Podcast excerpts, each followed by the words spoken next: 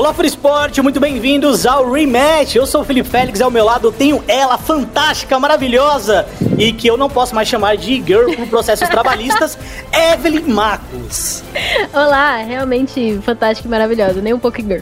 É isso mesmo. Bom, hoje a gente vai falar do sistema de franquias aqui no Brasil e nada melhor do que ter duas pessoas que não só têm autoridade de falar, como tem papel de destaque também. O primeiro deles é o nosso querido Tomás, hoje o chefão da PEN. E se apresenta certinho, porque se eu falo chefão, o Pada depois me liga e fala, aí, você tá louco, meu parceiro? Oi, Aí pessoal, eu já tudo fico, bem? né? Ah, não, na verdade hoje, hoje eu sou CEO da PEN, né? O Pada continua tendo o papel dele de destaque, mas muito mais como chairman, vamos dizer assim, do nosso board, né? Então, obviamente eu como CEO reporto do board, mas é, de qualquer maneira, boa parte das decisões a gente sempre acaba to- é, tomando em conjunto, porque a gente tem um ótimo relacionamento, enfim. É basicamente pose de chique, pose de chique. É. CEO do nosso board, chairman. Exato. É, gente tá tentando levar o nível, né, da coisa. E também temos ele, Juca Vargas, nosso querido Juca, que eu acho que a galera já conhece, trabalhou lá nos Estados Unidos com a Bigode e agora tá aqui no Brasil e com certeza também deve estar envolvido aí nessa questão das franquias, né, Juca? É, e olá todo mundo, olá todo mundo que tá aqui no podcast escutando. É, sim, vai ter bastante coisa legal pra gente comentar no programa. É, franquia é sempre um assunto é, importante pra gente explicar e tirar algumas dúvidas. E com certeza estamos envolvidos aí bem internamente. Fechado. Muito obrigado, Juca. Então vamos lá, vamos começar esse papo que hoje promete demais.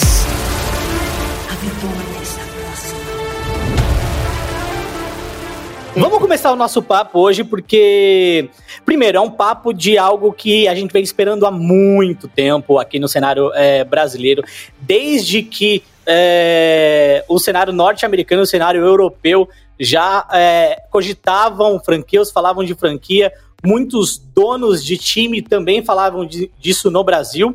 Eu acho que não tem pergunta melhor é, do que saber de vocês o que representa para o cenário brasileiro a implementação de franquias. É, Thomas, eu acho que você está à frente da Penha, hoje o- um dos maiores times do, do League of Legends brasileiro, que finalmente acertou uma lineup, graças a Amém. Deus, né? Graças a Deus aí para vocês. É, queria que você falasse, então, o que representa um sistema de franquias para um cenário como o nosso? Olha, eu acho que é um, é um passo, tipo, não só importante, mas como ele é necessário, né? Acho que já estava na hora da gente, da gente evoluir o produto do CBLOL como um todo, né? E usando os benchmarks que foram feitos lá fora, né, do, do fechamento das ligas, e enfim, e todo, todas as possibilidades que isso trouxe, não só para os times, mas para o ecossistema como um todo, né? É, é uma coisa, assim, que tinha que ser feita. Acho que a Riot fez um trabalho muito bom de entender que não era uma coisa que podia ser feita de qualquer maneira, né, que tinha que ser feita uma análise mais profunda, entender as limitações que o nosso cenário tem, quais são os prós e contras disso tudo, né, entender que a nossa, a gente é limitado pela nossa economia local, não tem como. Então, dadas as diferenças entre as regiões, é, como que era a melhor maneira de implementar isso para poder começar a ter uma sustentabilidade a médio e longo prazo. Então, nossa, pra gente é, é, uma, é a consolidação de uma coisa que a gente vem analisando e vem almejando já há uns dois, três anos pelo menos, sabe? Que a gente sempre soube que uma hora isso teria que acontecer, seria o próximo passo, e acho que chegou no momento bem oportuno, apesar da situação da pandemia, né? Mas o momento acho que é bem Uhum. favorável para tudo isso. Tá, antes de passar pro, pro Juca responder, é, eu acho que você deu uma resposta bem completa, mas eu acho que a gente, gostaria de algo direto ao assunto, então eu vou fazer o seguinte: até três palavras, o que representa a franquia no cenário brasileiro pra você? Em três palavras, É. Ahn, Você pode, pode ser tópico, tipo é, estabilidade. é, Acho que estabilidade é um etc, fator entendeu? importante. Acho que estabilidade é um fator importante. Acho que crescimento, não só econômico, como crescimento de talento mesmo, competitivo mesmo, porque obviamente uma coisa está diretamente associada à outra. E qual foi a primeira que eu falei? Estabilidade. Estabilidade, crescimento econômico e de, e de competitivo. E acho que a terceira, é, Félix, seria uma. Eu acho que resume nessas três, na verdade. Juca, para você, é, eu acho que você pode dar um contexto, uma resposta mais sabonete, né? Mas eu gostaria também que tivesse essas três palavrinhas aí do que representa é, uma franquia para você é, que tem uma visão é, executiva, sim, mas também tem uma visão de manager, né? É, então. Uhum. Você é um cara que conhece mais os jogadores, está mais próximo deles, monta as lineups e provavelmente vai estar tá no dia a dia de um projeto como esse é, com mais proximidade em termos de, de mão na massa, né? Uh, se eu fosse definir uh, três palavras para essa franquia, eu acho que a primeira, e onde eu botaria em negrito, seria profissionalização do cenário. Né? Profissionalização é a palavra para mim dessa franquia, onde a gente vai ter uma peneira que seria a Riot, que normalmente não falha nesse quesito, né, de separar o que realmente é bom do que pode dar problema. Uh, evolução, eu digo isso não só para o LoL, mas para o esporte brasileiro. Quando a gente trata de um franqueamento, a gente pode dizer que no, fa no fator esportivo, esse é o maior ponto que você pode atingir né, no, em questões de ligas, sociedades, equipes, né, você fazer parte de um franqueamento esportivo, acho que é a maior evolução que você pode ter é, como equipe. E uma última, é, eu acho que eu vou roubar uma do, do Thomas, que seria essa, essa estabilidade que te permite inovar, né, te, essa estabilidade te permite tentar coisas novas, métodos novos, meios novos e, e, e é, transformar novos jogadores, então vamos de profissionalização, evolução e. E agora eu esqueci a, a terceira que eu roubei do Tom. Estabilidade. Estabilidade, estabilidade. É, para continuar nesse assunto, então, eu queria saber uma coisa também um pouquinho mais direta e de vocês que estão dentro é, do cenário, que conhecem bastante o processo que está sendo vivido atualmente. É, do Thomas, eu queria saber primeiro a que passo está a aplicação da sua org, da PEN. Como que está o processo de aplicação é, da sua organização? Como que tá o seu contato com a Riot? Como que tá essa, essa questão toda? Tá bom. Bom, basicamente a Riot tem algumas exigências, né, em relação à comunicação com eles, né, para que a coisa seja justa para todos, né, para que ninguém tenha acesso a alguma informação que algum outro time ou alguma outra org interessada não tenha. Então, os contatos são gerenciados diretamente pela Riot, né. Um, a gente está já no processo de de realmente pegar todo o nosso planejamento que a gente tinha de médio e longo prazo, né, seja ele financeiro, competitivo, estrutural, linhas de negócios etc., e adequando ao que a gente acha que a Riot quer enxergar. Né? São muitos detalhes, a gente está querendo fazer realmente uma coisa mais detalhada possível, porque no final das contas é, as exigências deles acabam fazendo provocações para a gente, né, para a gente refletir realmente se a gente está no caminho certo, se faz sentido o que a gente tinha projetado, enfim. Então está sendo um processo muito legal internamente, assim, a gente está envolvendo cada um dos departamentos, dada obviamente a sua participação na, na apresentação, e está gerando bastante, vários insights e, e organizando bastante as ideias e dando um norte muito mais claro, assim, para todos nesse processo. Então está sendo muito bacana. Uhum. O, eu, eu gostaria de é, seguir com, com o Tomás nesse assunto, é, porque eu acho que o Jucá pode responder algumas outras coisas em relação à similaridade do projeto com os Estados Unidos, tá, Jucá? Uhum. É, então, é, ainda com, com você, Tomás, uhum. o quão longo vem sendo esse processo? Porque a gente sabe que é, é, esse tipo de aplicação é uma aplicação que, pelo menos nos Estados Unidos e na Europa, os times ficaram sabendo é, com uma antecedência antes mesmo dos veículos de comunicação ficarem sabendo. E mesmo uhum. assim, a gente teve quase um ano ainda, né, para o pro projeto se, chegar à sua conclusão, os times uhum. serem escolhidos, etc. Então, o uhum. quão longo vem sendo é, esse projeto é, por parte de vocês, por parte da Riot, que eu acho que agora pode falar desde quando, né? Vocês estão trabalhando Sim. nisso. E também Sim. saber o que a, essa, essa situação que a gente vive, né? É, essa situação sanitária que a gente vive hoje mudou a, a projeção tanto de vocês quanto da Riot. Perfeito. Acho que já, já tem um bom tempo, na verdade, pessoal, que, que, que a gente já vem planejando isso, né? A Riot já tinha dado indicativos no passado, mas sempre de maneira muito velada, né? E como se fosse uma coisa que vai acontecer, não sabemos ao certo quando, etc, etc, etc. De qualquer maneira, tudo que eles pedem, na verdade, no processo de aplicação, são coisas que a gente já tinha mal ou bem construído na nossa governança do dia a dia atual, né? No, na, na, na gestão da empresa mesmo, né? Então a gente já tem planejamento financeiro que tem uma ordem de grandeza de três anos para frente, né? E assim por diante. Então é muito mais um processo de adequação, entender o que, que a gente quer fazer e quais são os, os impactos né, que a franquia vão gerar para a gente em todos os aspectos, e são vários, né? É muito difícil de você sintetizar todos eles numa apresentação, né? Por mais longa que seja, tem várias, às vezes, são, tem vários impactos que às vezes são imprevisíveis, né? É, e a tendência, geralmente, que a gente vem acompanhando ao longo dos anos em esportes, que a gente tem uma visão muito conservadora quando a gente está falando de crescimento financeiro, etc, etc. A gente, eu sempre tenho a tendência a projetar para baixo, para eu ter uma certa segurança no futuro de que caso dê alguma coisa, a gente está num cenário mais ou menos próximo. E tem sempre superado as nossas expectativas, né? E agora, com a implementação das franquias, acho que essas expectativas vão, vão crescer ainda mais. É, qual foi a segunda parte da sua pergunta, Félix? Na, na verdade, é, eu acho que você acabou respondendo as duas. A primeira foi ah, tá. há quanto tempo e agora o Covid, né? Eu acho que faltou só essa parte ah, do Covid. O Covid, né? é o Covid. É. Óbvio que impacta, né, cara? Não tem como. É... Tem menos dinheiro no mercado, né?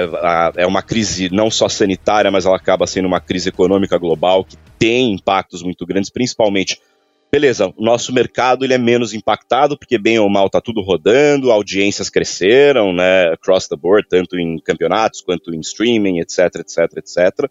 Então a gente não tem sido tão impactado diretamente, mas nossos parceiros, investidores, etc, essas pessoas acabam sofrendo o impacto e isso gera muita insegurança, né? Não é nenhuma questão de tipo, não vamos mais colocar dinheiro ou qualquer coisa do tipo. É muito mais uma questão de, hum, não sabemos o que vai acontecer daqui um, dois, três, seis meses. Então é melhor a gente ter um pouquinho mais de cautela. E a Riot foi super transparente nesse aspecto.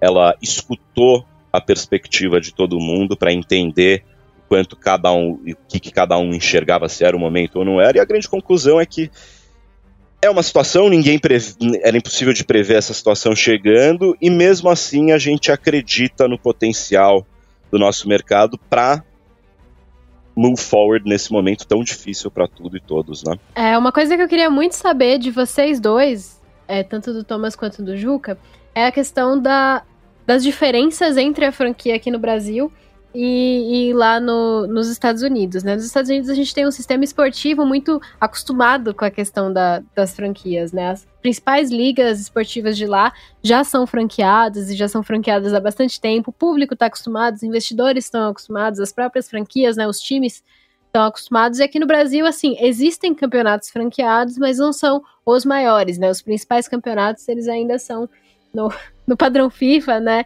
Em, é, em outra lógica. É, o Thomas, eu queria que, que você comentasse como que é, é, fazer parte de uma franquia nesse contexto, e o Juca, eu queria que você dissesse bastante sobre é, a questão de como foi implementar a franquia lá e o que, que você está observando dos bastidores aqui no Brasil. Se o Thomas puder começar. Então, bora. Um, eu acho que muito tem a ver, né, Evelyn, com o fator que o modelo de franquias já vem do esporte tradicional, né, e acabou migrando para o esportes obviamente porque é um modelo de negócio muito mais rentável e muito mais interessante, né? Então a gente pega, se você pega, por exemplo, times de futebol, por exemplo, né? É, a rentabilidade deles é muito pequena perto, por exemplo, de times de NBA ou NFL, de ligas franqueadas mais consistentes, né? Então, realmente é um modelo de negócio muito mais interessante. Acho que no Brasil vai ser muito uma questão de, pelo menos na minha perspectiva, de um passo de cada vez, sabe? Não adianta a gente querer logo de cara implementar todos os recursos que, a, que, a, que, a, que o modelo permite, né? Então, player cap, é, draft, enfim, todas as merchandise colaborativo, né? Onde a própria liga vende merchandise dos times, enfim, são N coisas que o modelo proporciona que eu acho que a gente vai ter que ir um passinho de cada vez, sabe? E entendendo até onde a gente pode ir, o que, que faz sentido, o que, que não faz. E obviamente isso tudo vai ser governado pela Riot, que tem bastante experiência, né? É uma coisa nova pra gente, né? No final das contas, por mais que a gente leia a respeito, é, estude, etc., é uma coisa que a gente nunca viveu na prática, né? A gente viveu em outros jogos, né? Nós, no caso, a PEN, mas nunca num sistema tão fechadinho, tão redondo, né? Tão governado, vamos dizer assim. Talvez a perspectiva, o Juca pode até passar uma perspectiva interessante nesse aspecto. É, mas é. Acho que a principal ponto que eu concordo com, com o Thomas nessa, nessa questão é o como a gente vai adaptar a realidade de uma franquia que é o comum nos Estados Unidos para o Brasil. Nesses pontos de a gente vai entrar com isso, porém não, nem todos os aspectos vão ser inseridos de cara, porque entra vários casos aí. Primeiro, o costume das organizações de saberem trabalhar como uma sociedade, isso é muito diferente né, da realidade deles. Lá, qualquer equipe, é, qualquer pessoa, na verdade, compreende, porque todos os esportes que eles consomem e vivem são franquias esportivas. Então, é o sabem... standard dele, né, é, deles, é, né? É o padrão. Eles sabem que é. se eu torço para os Lakers e eu compro uma camiseta dos Lakers, eu estou tecnicamente dando dinheiro para os Clippers, que Sim. são os rivais dos Lakers. Porque eles têm um share de, de, de vendas, etc., igual. É, eu sei que todos os merchandise são, são divididos em todo mundo. É, as pessoas são acostumadas com isso, e não só a torcida, como as pessoas que trabalham com isso.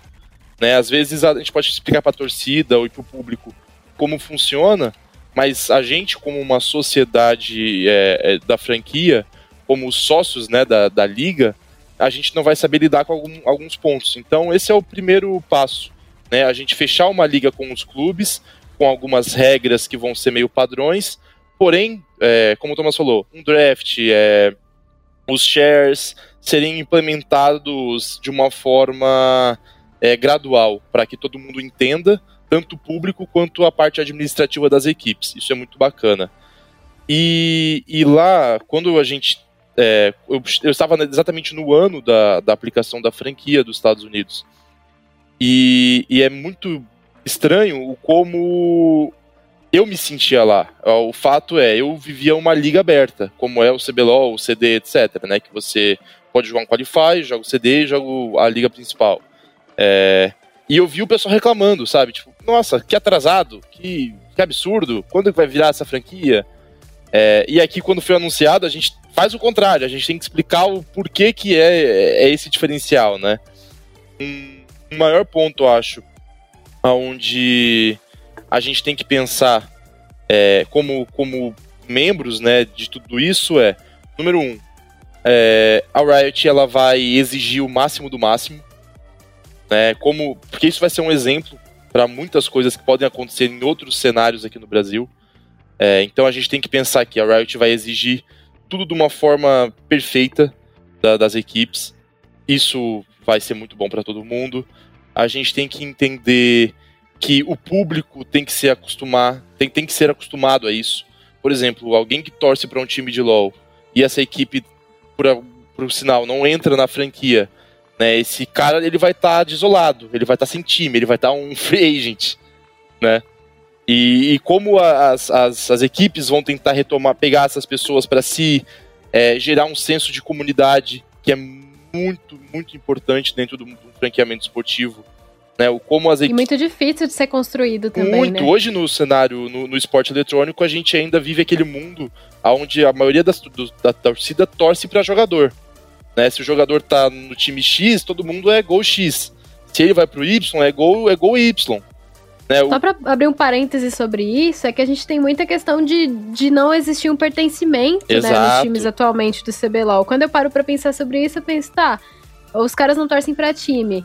Mas assim, eu torço pro Corinthians porque eu cresci em Itaquera, né? Todo mundo ali torcia pro, pro Corinthians. Como que eu vou torcer pro CNPJ de alguém ao invés do pro clube de alguém, né? Então é uma coisa a ser construída também, né? Uma coisa bem complicada de, de é, colocar e, e fazer ao invés de crescer organicamente. né? Exato, e esse é um dos maiores pontos. Eu acho que isso tem melhorado. Vocês têm razão. É uma coisa que existe, né? Ainda é muito player, é baseado muito em player, mas acho que tem.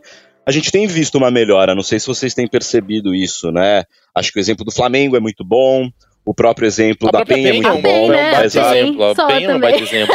Mas já, é, mas já é alguma coisa, né? Se a gente começa a ver que essa é, realmente é um processo muito difícil, né? Uma construção de marca, e acho que a franquia também entra para ajudar nisso. Acho que o ponto que o Juca Exato. fez sobre a profissionalização realmente é um dos mais importantes, né? Porque é a hora de separar os meninos dos homens, né? Dizendo naquele, naquele clichêzão é, padrão de tipo, realmente agora a coisa ficou séria, né? Vai ser investido um puta dinheirão pelos times, né? Que vai ter que vir de algum lugar.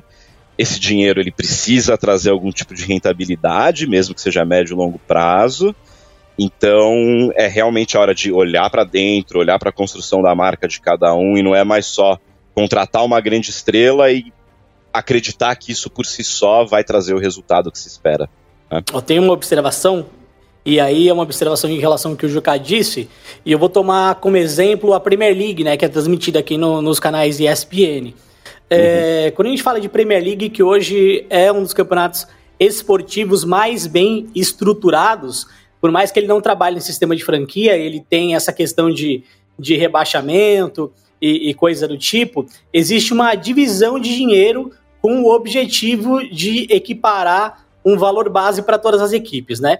Então, por exemplo, é, lá na, na Premier League, do- os 20 clubes que fazem parte da Premier League têm 50% é, é, de um montante total dividido igualitariamente entre eles. Uhum. É, depois eles ainda têm 25% que é dividido de acordo com a classificação de cada um dos times, Certo. certo? Então, é, você tem um valor base e depois você tem é, um valor por colocação, né, por desempenho, e depois você tem mais 25% que é dividido de acordo com o número de partidas transmitidas na temporada. Lembrando que a Premier League ele é um torneio de pontos corridos, então não tem aquela coisa de ah, se eu não cheguei nos playoffs, eu não tenho o jogo transmitido. Então você tem o mesmo número de jogos é, televisionados de maneira geral para todos os clubes. E aí a minha pergunta pro Thomas é o seguinte, porque o Juca falou, pô, se eu compro uma camisa dos Clippers, né, Uhum. é, nos Estados Unidos, eu sei que o meu adversário recebe uma porcentagem da camiseta dos Clippers que eu tô comprando certo? Isso significa que se a PEN vende mil camisetas, por exemplo, vamos supor o, o Flamengo vá receber o, o valor pelas camisetas vendidas da PEN, certo?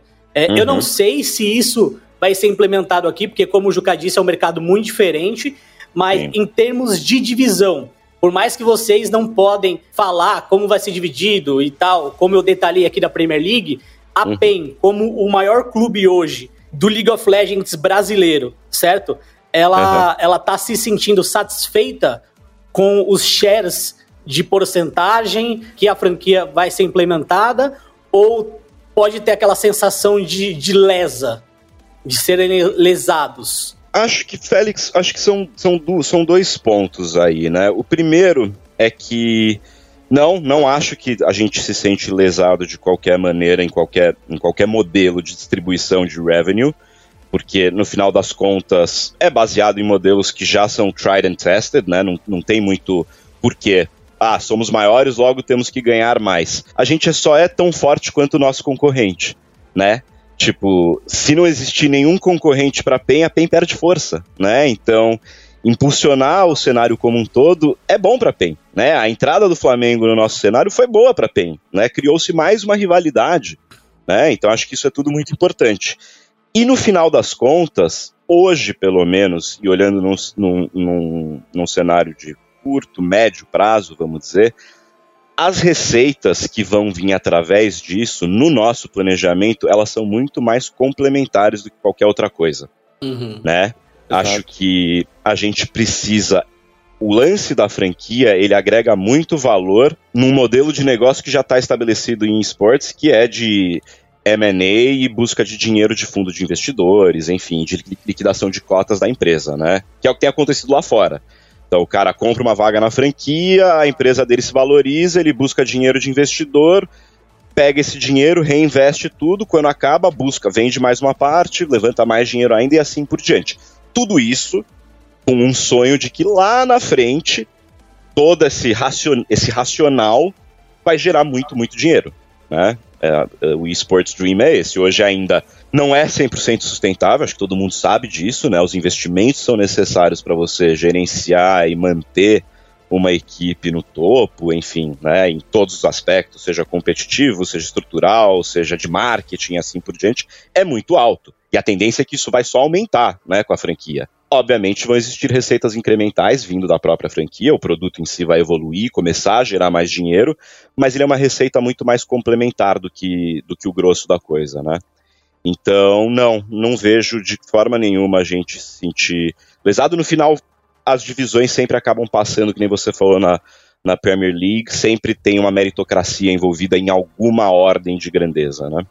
E aquela coisa, na Premier League também você pode ter certeza que a ordem de grandeza das coisas, eu não sei, tá? tô falando com mera ignorância, talvez você possa até falar melhor do que eu. Mas eu imagino que perto, por exemplo, da quantidade de dinheiro que um sheik árabe investe no, no Manchester City, é muito menor perto da, res, da receita de revenue share que vem, por exemplo, para um, não sei qual time que está hoje lá embaixo, Southampton, sei lá. Sim, mas, mas, por exemplo, uma coisa que eu tenho uma dúvida, e o Jucal, eu acho que pode é, me tirar ela também assim, é, como você, mas você mais aqui. É, Existem visões diferentes entre o empresariado e o investidor norte-americano é, e o empresariado e o investidor é, brasileiro. Se a gente olhar a NBA, por exemplo, que eu acho que é uma das franquias mais antigas, né, é, da história, um dos projetos esportivos mais antigos da história, começou lá em 1946, Caramba, começou em 46? É, é. A NBA é antigaça, é antigaça. Já nesse modelo, Félix? Não, não nesse modelo. Esse modelo, ele acabou é, sendo implementado, acho que duas décadas depois, mas eu acho que a franquia da NBA hoje, se eu não estou equivocado, tem pelo menos uns 40 anos aí de, de franquia.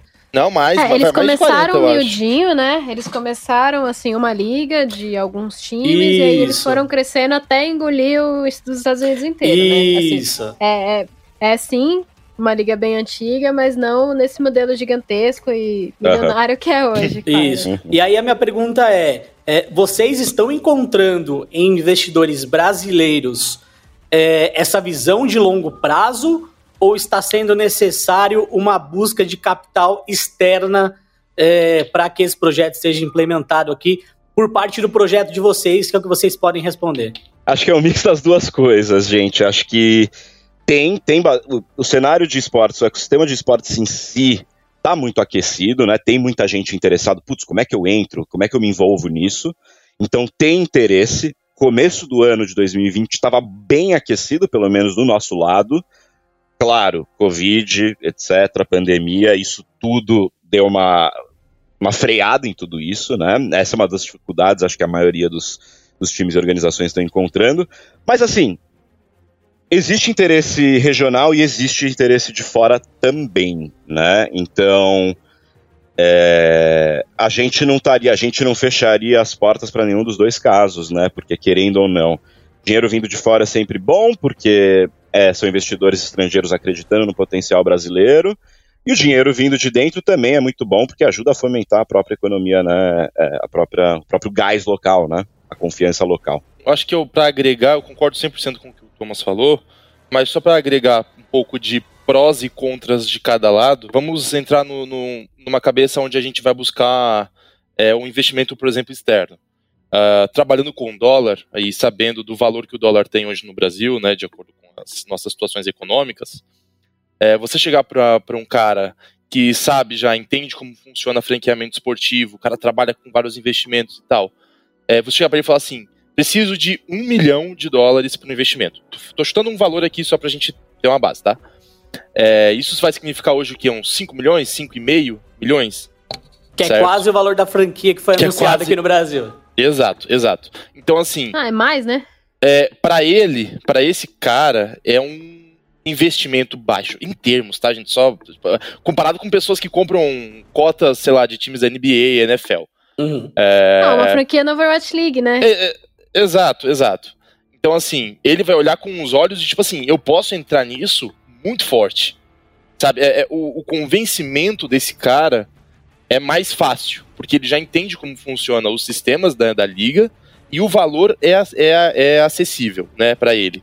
Essa é a parte boa. O contra desse, desse investidor é ele entendeu como o nosso cenário funciona, o como o Brasil funciona e que tudo não é aquela coisa do, do ABC, como é normalmente nos Estados Unidos. Né? Ó, a nossa empresa é assim, vai funcionar assim, daqui a dois anos é assim, a gente vai vender essa cota para daqui a seis, daqui a cinco, seis anos a gente valer esse X que a gente pagou hoje vezes seis.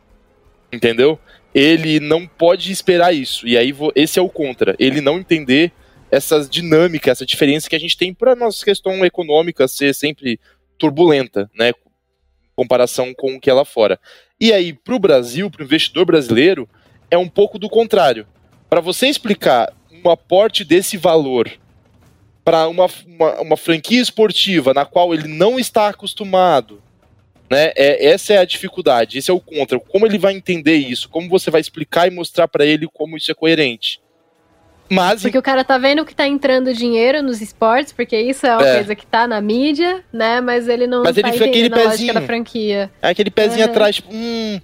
E o a favor é que ele sabe como funciona. Ele sabe que pode acontecer uma coisa X amanhã e ter um desdobramento. Ele sabe que pode estourar muito isso é bacana. É, então, é, é, eu sempre vejo é, prós e contras né, nesses dois sentidos. Eu acho que, se bem trabalhar, acho que todo mundo todo mundo não, mas vou botar aí uma, uma grande parte do cenário tem pessoas gerenciando esses projetos que sabe como chegar nessas pessoas e explicar de uma forma é, coesa, né? E tem esse poder de convencimento legal. É, eu acho que é, é, é, muito ambíguo falar de, dos investimentos de fora e, do, e daqui de dentro, mas tem sempre prós e contras, né? Valores gigantescos para quem trabalha em dólar, é, mínimos para quem trabalha em dólar, mas a mentalidade para quem trabalha em real de não entender como funciona uma franquia.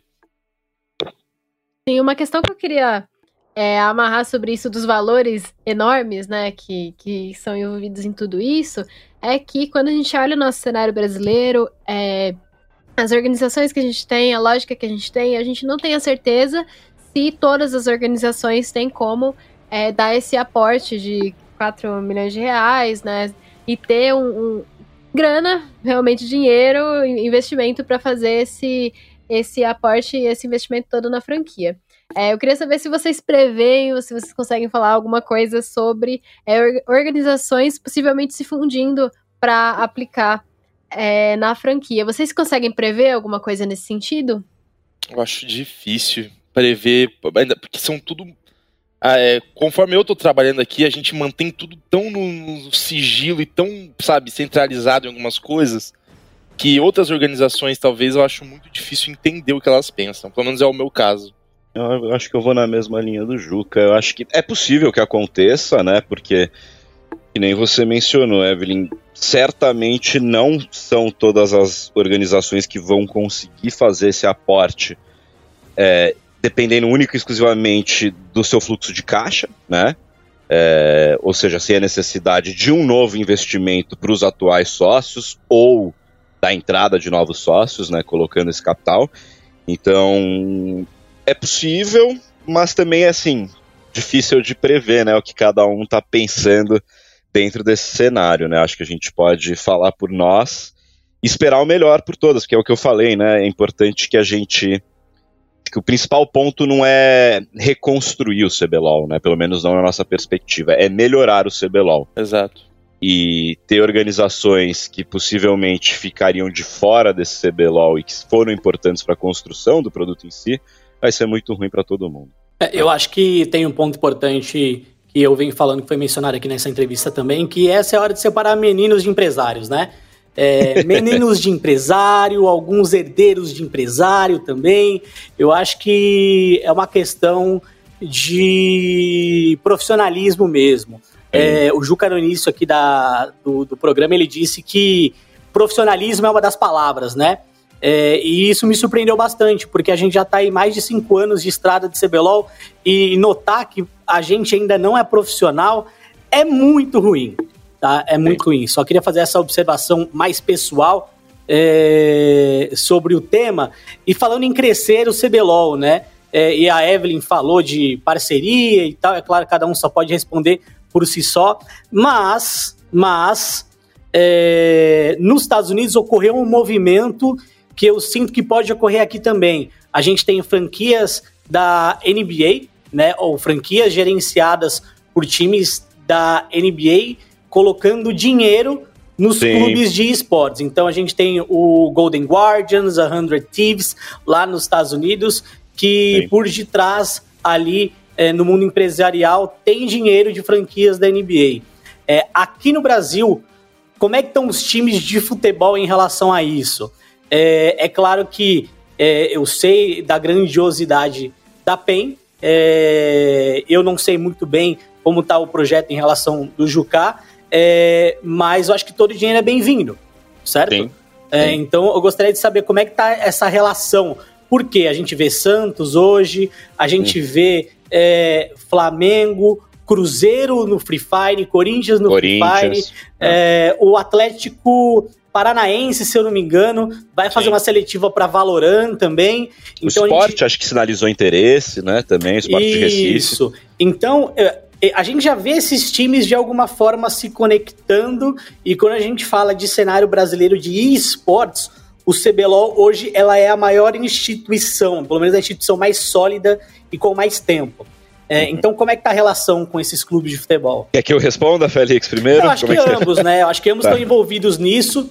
É, eu acredito que já devem ter sido sondados por alguns clubes para algum tipo de projeto parceiro, alguma coisa do tipo, uhum. e devem estar tá avaliando. É, pra gente, obviamente, fazer qualquer coisa co-branded não é interessante, né?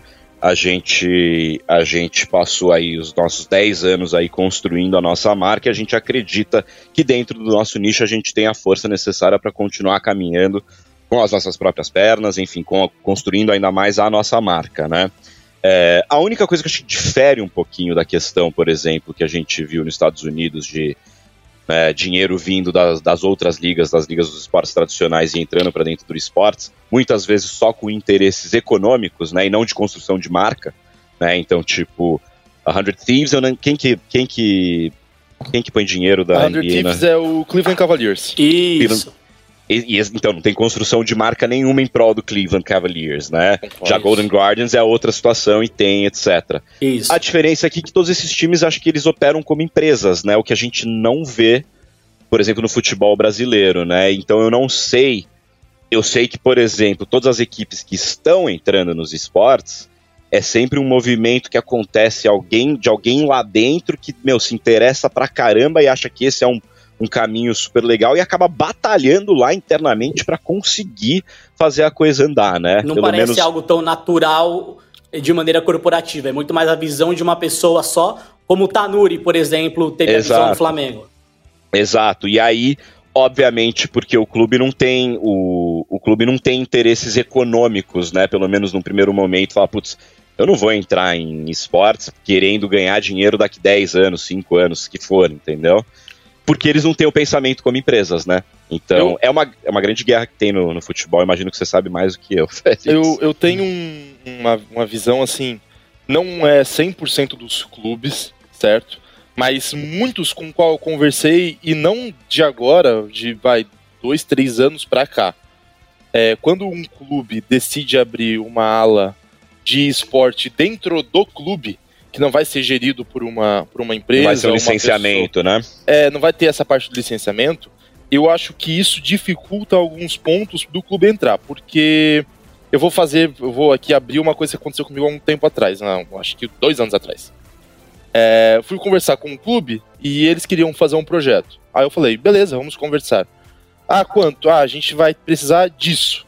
Aí o cara olha pro valor e ele fala assim, cara, com esse valor mensal que eu tenho de gasto, eu pago meu lateral esquerdo.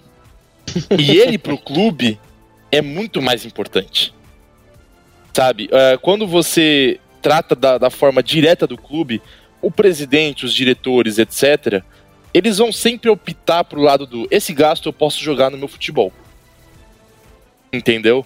É, porém, porém, conforme os, o tempo foi passando, hoje eu vejo muito mais isso, essa parte do licenciamento, mas não o licenciamento gratuito, que é, por exemplo, eu sou eu sou um clube de futebol, Juquinhas Futebol Clube, certo? Sou super famoso no futebol. É, e aí tá tendo esse negócio aí de, de videogames, né? E aí vem um cara e fala assim: vou gerenciar essa marca para você. E aí eu viro Juquinhas Futebol Clube e Esportes. E eu não tenho ligação alguma com essa. com, com como é gerido isso.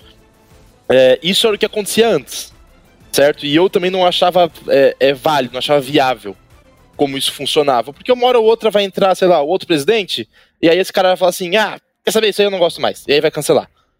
É, mas de um tempo para cá isso mudou a gente vê alguns clubes se modernizando, entendendo, como por exemplo a gente citou aqui agora, o Atlético, o Cruzeiro que está com o Free Fire, é, é, são, são equipes que eles fazem um licenciamento, né, tipo assim, com gestores para essa área, mas eles também têm muito do clube ali, um interesse do clube real, de você fazer essa, essa, essa fusão mesmo.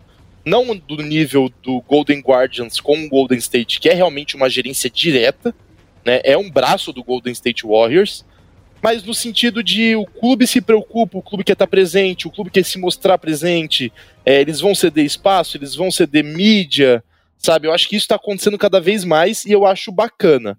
Mas nesse sistema antigo de, ah, vai, pega minha marca aí, faz alguma coisa, é, eu acho bem. É, é eu acho, na verdade, eu acho um, um descaso com a imagem tanto do clube quanto do cenário que a gente vive.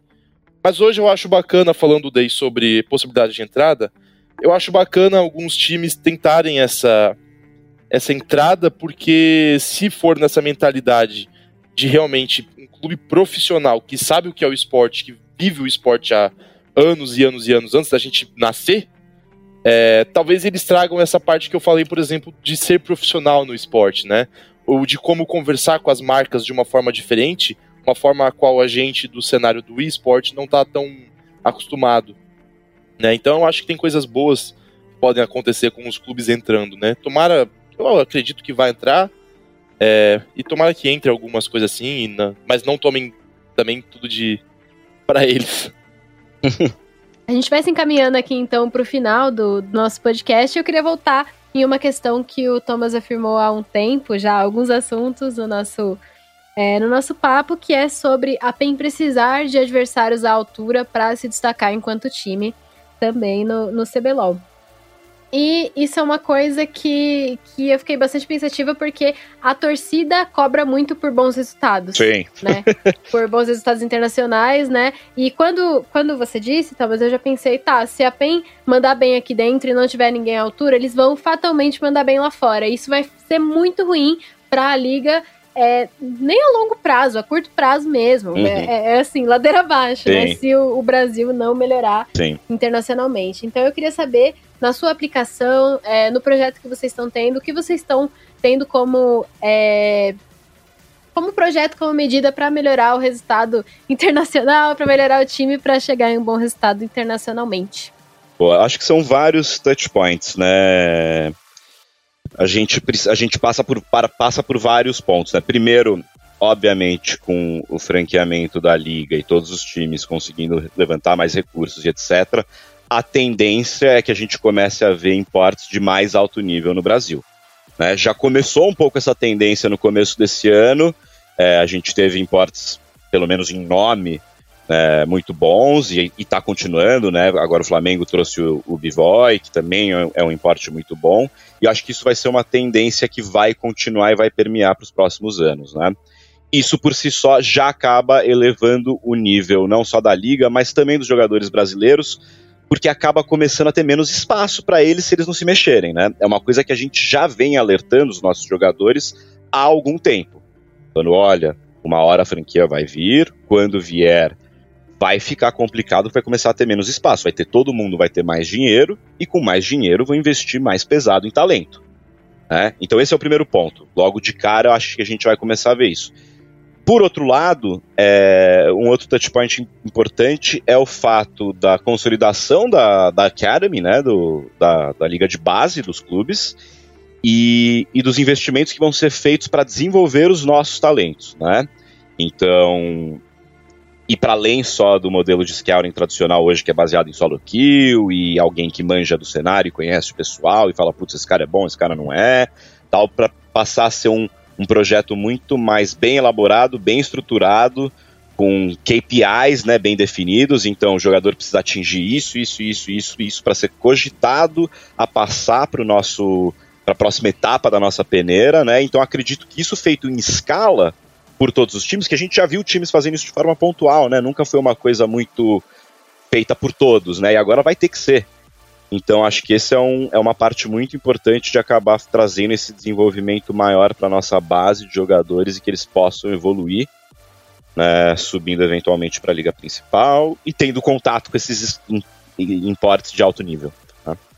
É, eu, eu acho que essa é uma preocupação que, que todo mundo tem, inclusive é um dos assuntos que a gente é, vai trabalhar no futuro, assim que forem definidos os times de franquia, provavelmente a Riot ela vai anunciar como vai ser o sistema de Academy também, é, uhum. porque a gente simplesmente não pode ficar à mercê de talentos do exterior, já que também existe uma limitação por contratação para cada um dos times.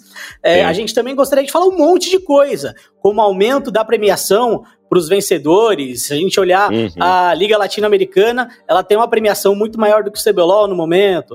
A gente poderia Sim. falar de inúmeras coisas, mas que... A gente queria falar mal do, do sistema de Academy. Não, não. mas nessa uma hora a gente é, não conseguiu falar desses assuntos e nas próximas conversas a gente vai ter não só o Thomas, o Jucá, como outros membros também do cenário de League of Legends brasileiro para falar delas. A gente vai terminando nosso rematch por aqui, sem considerações finais, tirem suas próprias conclusões do que foi dito, tá bom? É, e eu queria passar a palavra de despedida aí primeiro pro Tomás, depois pro Jucá, e aí eu e a Evelyn fazemos as nossas e dar tchau. É, só agradecer mesmo a oportunidade de vocês, é muito bom a gente estar... Tá... Fico muito feliz a gente estar tá discutindo esse tipo de coisa, era uma coisa que a gente sempre sonhou em estar tá podendo né, enxergar essa possibilidade que viria eventualmente, que é a franquia, agora ela tá vindo, né? E, então agradecer vocês, agradecer o Juca aí pela colaboração aí na conversa. Evelyn e Félix, muito obrigado aí. É, também vai de, de, um agradecimento primeiro porque eu acho é, esse tipo de, de conteúdo é muito importante para as pessoas começarem a entender um pouco mais de como funciona. É o que a gente está comentando aqui, né? Falta um pouco a gente entender é, e mostrar para as pessoas todos os pontos positivos, acalmar, né? Também quem não não tá calmo com essas mudanças. E, Elas e são agradecer... positivas, gente. Exato. E, e agradecer a todo mundo e agradecer novamente a ESPN aí pelo convite. O Thomas apareceu, foi bem legal. Papo bem show. Beleza. É... Evelyn Marcos. Opa. Você tem, temos algum recadinho, alguma coisa da semana que é preciso falar pro nosso ouvinte? Não, só continue ouvindo o nosso podcast. A gente tem é, três edições semanais, ouça todas, porque sempre tem assuntos muito legais a serem discutidos com várias pessoas do, do cenário de esporte. É isso aí. Se você achou que faltou algum assunto ou quer escutar alguma coisa é, com mais detalhe, não esqueça de fazer o comentário aqui no Central Esporte. Pode marcar a Evelyn, pode marcar o arroba ESPN Esportes BR também, que a gente vai sempre olhar. No demais, a gente fica muito grato. Não se esqueça, fique em casa, use máscara e faça sua própria comida. Deixe de ser um vagabundo. Cozinhe, pare de pedir comida para os outros, a não ser que você saia para comprar em pequenos comércios, tá bom? A gente fica por aqui e até o próximo rematch.